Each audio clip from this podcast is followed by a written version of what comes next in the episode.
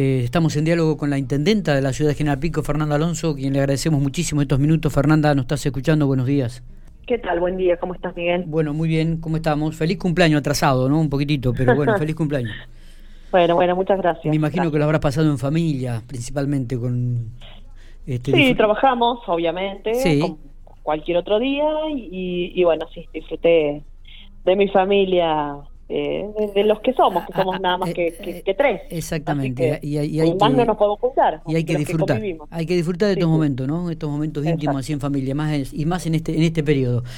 Fernanda, bueno, eh, comenzamos a, desarrollar algunas, algunos temitas que, tienen que ver con la ciudad de General Pico. lo, primero que te iba a preguntar es si estás trabajando, me dijeron que vos estabas trabajando específicamente en, forma personal en esto de la aeroplanta, en el aeroclub, ¿no? Con el tema de IPF, con la posibilidad de que por ahí dejara la concesión. ¿Cómo, cómo está el tema y, qué es lo que se está trabajando y cuáles son las perspectivas a futuro?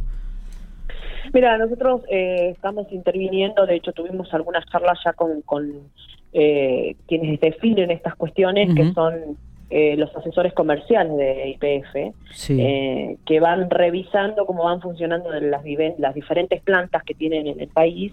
Y, bueno, la cuestión es que aquí está terciarizado a través de, una empresa local que, que, tiene la bandera de IPF eh, y ahí por ahí nos enteramos. Cuando nos enteramos de esta posible decisión, eh, ellos están buscando, IPF está buscando eh, alguien que se haga cargo de, la posible continuidad de, dispensar ese, ese combustible que hoy da la posibilidad de que Pico abastezca a aquellos aeronaves que, bajan y que requieren de este servicio. Este, así que bueno, peleando de que eso continúe, gestionando de que lo podamos seguir sosteniendo. Eh, la verdad que Pico ha venido perdiendo en el tiempo servicios eh, que brindaba el aeropuerto y, como como lo como lo fue perder nuestra autobomba que, que, estaba acá y, está en este momento en Santa Rosa y la de Santa Rosa fue para la Córdoba. Claro. Eh, eso fue oportuna, oportunamente en función de que no había vuelos comerciales. Bueno, para que nosotros tengamos la posibilidad de que vuelva a haber vuelos comerciales en General Pico, tenemos que contar con autobomba. Bueno, eh, eh, toda una serie de, gestiones que venimos haciendo que, llevan su tiempo y que también le han llevado su tiempo a la empresa. Eh, así que bueno, estamos en, en plena gestión intentando de que esta decisión que que están barajando eh, se revierta y que podamos seguir sosteniendo ese eh. El objetivo y la decisión de la municipalidad es que esto no se corte, que se mantenga y, en eso están trabajando, ¿no? Para aclarar, digo, Fernanda. Tal cual, estamos trabajando en gestiones de, ese tipo, cosa de que se pueda seguir prestando el servicio de abastecimiento de, del combustible para aeronaves y que esto eh, siga siendo algo que sabemos que, la, que no es rentable, que tiene una X... Eh, sabemos todo lo que significa, pero sería perder una cosa más. No, totalmente, totalmente. Y, bueno, y allí ya sí se perdería prácticamente el, objetivo, la posibilidad en un día de mañana o en el futuro que por lo menos que llegue una línea aérea que a General Pico, como en su momento la tuvo. Claro, es otra cosa más que nos juega en contra a la hora de, gestionar la vuelta de los vuelos comerciales. Esa es la realidad. Entonces tenemos que poder seguir sosteniéndolo. Fernanda, ayer estuviste en Santa Rosa, estuviste con el titular del IPAP, eh, Jorge Lescano. Eh, una, una este, obviamente, noticia que a nosotros nos interesa es las 120 viviendas de la ciudad General Pico que ya han sido licitadas. ¿Se conocen las empresas? ¿Cuándo comenzarán el trabajo? Tuviste hablando también sobre el tema de, las casas estas, casa activa para, para las personas, los adultos mayores. Contanos detalles de la reunión, si se puede. Sí, la verdad que hicimos un repaso de, todos los temas que tenemos en gestión con IPAB. Obviamente la, primera pregunta tuvo que ver con cuándo se adjudican las licitaciones de las 120 viviendas. Eh, está el, expediente corriendo, la, la, comisión de, de preadjudicación ya hizo su dictamen y hay tres empresas eh, definidas, pero bueno, eso en breve eh, termina siendo un decreto y termina siendo la posibilidad de que firmen los contratos y, y me prometió que los tiempos administrativos van a dar para que eh, fin de julio se estén firmando los tres contratos con tres empresas que, que van a empezar a trabajar en los tres sectores de la ciudad donde están eh, localizadas estas 120 casas. O sea que a fin de julio ya estarían firmados los contratos. Sí. Uno puede estimar en agosto que, trabajando. que en agosto sería, la verdad, este, una, esta es una de las mejores noticias que hemos tenido en la última semana, ¿no? La posibilidad de que ya comiencen a verse el trabajo y comiencen a, a concretarse estas 120 viviendas. Sí, porque no es solo la posibilidad de aquella familia que está esperanzado de que sea adjudicatario, sino la posibilidad de eh, insertar laboralmente a personas eh, en la construcción. Así que realmente estamos todos eh, expectantes de los tiempos y, de la necesidad que tenemos de que esto suceda en Pico. Así que en breve, una vez firmado el contrato, en tiene 20 días la empresa para empezar sí o sí a, trabajar. Y la verdad es que las empresas están expectantes de que esto suceda, así que yo creo que en menos eh, ya vamos a ver acción. Eh, qué bueno. ¿Qué pasa con las 200 viviendas estas del programa Casa Propia y las 80 correspondientes al Procrear? ¿Hay alguna novedad? Bueno, es, sí, la verdad es que eh, La Pampa viene traccionando eh, de manera importante a nivel nacional la posibilidad de que eso se concrete. por suerte está definida ya la compra de, de las tierras, que son estas 60 hectáreas eh, que están eh, sobre la 300, detrás del cementerio. Eh, eso ya, ya está acordado con, con los dueños y, están a punto de, de, pagarse. Ya, ya hay una ley que habilita a la provincia a eso, cosa de que facilita mucho más rápido la posibilidad de contar con tierra a futuro, porque son 60 hectáreas que, que, dan respiro a una debilidad que teníamos en Pico que no teníamos tierra. Eh, entonces, eso está resuelto, eh, ahí se localizarían las futuras 200 casas propias, que es el cupo que nos otorga de las 884 casas casa propias que la provincia eh, eh, trabajó, consiguió para, para, para La Pampa a nivel nacional, 200 son para General Pico y bueno, esas 200 eh, se está trabajando en la localización en ese lugar. Con una serie de obras también de infraestructura que pensemos que no siempre, no solo es las 120 casas, no, solo son las 200 casas, sino también un paquete de infraestructura que va acompañando la posibilidad de cloacas. Sí, sí, sí, obvio, obvio. Pero bueno, ahí está prácticamente todo urbanizado y están todos esos tipos de servicios en esa, en esa zona. Sí, por eso también era el, eh, la expectativa estaba puesta ahí porque estamos dentro de lo que es eh, la zona urbana de Pico, tenemos los servicios y hay inversiones que ha hecho oportunamente el Estado que favorecen de que se hacía la localización, al igual que las otras 120, claro. Eh, que se buscó rápidamente el acceso a, a, servicios para, para que no sean impedimento, o no impedimento, sino que no sean grandes las inversiones que se necesiten para garantizar el acceso a servicios. Totalmente. Y ahí también este, se piensa construir estas 32 viviendas para casa activa de, del tema con el programa del PAMI.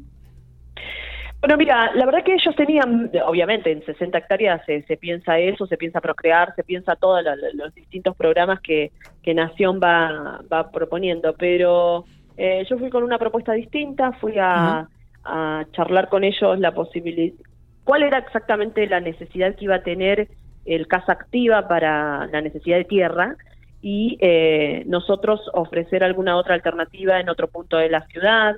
Eh, así que quedamos en eso, en que en breve estoy llevándole alternativas de terrenos que ya están a nombre del municipio como para ofrecer para que, porque no son solo 32 unidades habitacionales que darían alojamiento a posibles 42 personas, 44 personas. Se habla de un Zoom, se habla de otro, de es un complejo, es claro. Un complejo, es un complejo. Es un complejo que tiene un centro de día, que tiene ámbitos comunitarios, que tiene ámbitos eh, domésticos personales, o sea, cada persona eh, que resida en el lugar como comodatario eh, va a tener su ámbito privado, pero también la posibilidad de acceder a ámbitos comunitarios que tienen que ver con el cuidado de la salud, que tienen que ver con la atención y, la recreación eh, a, personas mayores de 60 años. Eh, tiene, es un abordaje, la verdad que el proyecto es hermoso, ambicioso eh, y, pensado realmente en esa etapa de la vida donde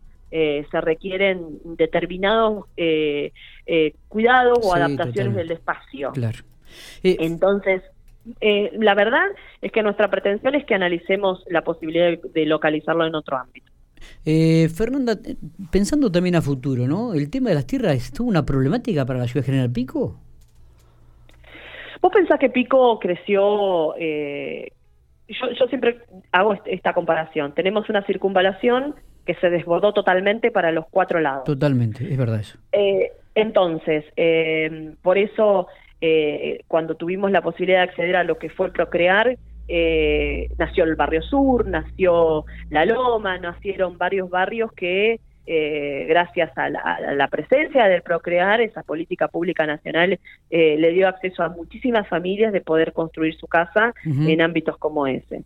Entonces eso requiere que Pico eh, se replantee un montón de cuestiones porque hoy Pico, dentro de la primera circunvalación, tiene números excelentes en lo que es acceso a servicios esenciales. Estamos hablando de más del 80% de acceso a energía al 100, eh, pero a gas natural, a cloacas, a, red de agua potable. Estamos superando el 85% de lo que es acceso a, la cobertura de esos servicios. Ahora, no nos pasa lo mismo por fuera de la circunvalación. Claro. Eh, porque la barriada se extendió, porque hubo desarrollos inmobiliarios como son en los barrios, el, barrio Trisquelia, Pueblo Nuevo, Malma, Pago Norte, La Loma, eh, lo, que fue la inserción del Bicentenario en el norte, pero toda la barriada del sur, toda la barriada de los horneros, que es la más vieja de todas. Eh, entonces, estamos trabajando en, en, la ampliación de los servicios esenciales en toda esa ese segundo anillo que rodea General Pico. Bien. Eh, la verdad es que es, es, es la, la posibilidad de que tengamos todos eh, el acceso a estos servicios como lo tienen hoy los ciudadanos que viven dentro de la circunvalación. Eh, indudablemente que esto lo, va a afrontar solamente el, municipio o en forma conjunta con el gobierno, Fernanda, provincial. No, las gestiones son de, índole nacional y provincial porque estamos hablando de inversiones muy grandes. Muy grandes. Eh, la verdad que estamos tratando de, de, yo ventanilla que veo que, que nos da una posibilidad de, de insertar algún proyecto que garantice esto es ventanilla que, que estoy tocando, que estamos gestionando, eh, y bueno, y una alternativa importante va a ser justamente lo de ser capital alterna, eh, que contempla algunas inversiones de este tipo, de estas magnitudes. Porque hablo de magnitud económica importante. ¿Se, ¿Se, sabe la cantidad de gente que ha incorporado Pico en los últimos 10 12 años? Al no tener censo, ¿ustedes manejan un número de cómo se ha incrementado la ciudad? Y la proyección es que tenemos 64.500 habitantes. Eh, vos pensás que el último dato certero del, del, censo 2010 eh, fue de 58.000 habitantes. Eh, que bueno, te acordás que estuvo bastante discutido el número. Bueno, en fin, ese es el dato que tenemos. Eh, y la proyección que hace estadísticas en función de, bueno de varios datos que, que hoy existen a nivel local eh, arroja ese número, 64.500 habitantes. ¿Qué tal, Fernanda? Buen día. Santiago te, saluda. Buen día, Santiago. Eh, ¿Cómo se encuentra la economía del municipio, las arcas, teniendo en cuenta que ayer finalmente se depositaron eh, sueldos y aguinaldos? ¿Vos decís si me quedó plata? Algo así. No, preguntarte la situación en general de la, de la economía municipal. Mira, la verdad es que hemos podido pagar en tiempo y en forma con fondos propios eh, sueldos, aguinaldos, eh, todo lo que implica el funcionamiento corriente del municipio. Eh, hace un año que... Disculpame que te corte, digo, estaba escuchándote Fernanda, digo, y eh, más allá de que uno no quiere ser, ni quiere quedar como un chupamediano, digo, pero qué significativo es lo que estás diciendo vos, porque cuando uno comienza a, retrotraerse hace un año atrás o, dos años atrás, cada vez que había que pagar aguinaldo, recuerdo que tenían que viajar o recurrir a la provincia para que les depositara los sueldos. Esto habla de que comienzan a organizarse también las economías regionales y las, economías de cada uno de los municipios, ¿no? Sí, hemos hecho un trabajo para adentro, también eh, la, coparticipación ha sido favorable en algún aspecto, no hemos sostenido en el tiempo eh, la recaudación, que en tiempos de crisis no es menor.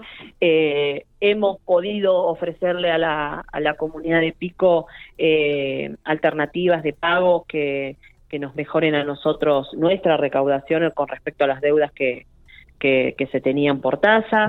Hemos hecho varios trabajos y algunas otras cuestiones que tienen que ver con eh, sostener cierta austeridad y mejorar algunos servicios de qué manera eh, ahorrar dinero eh, y, y, ser más ordenados en algunos aspectos.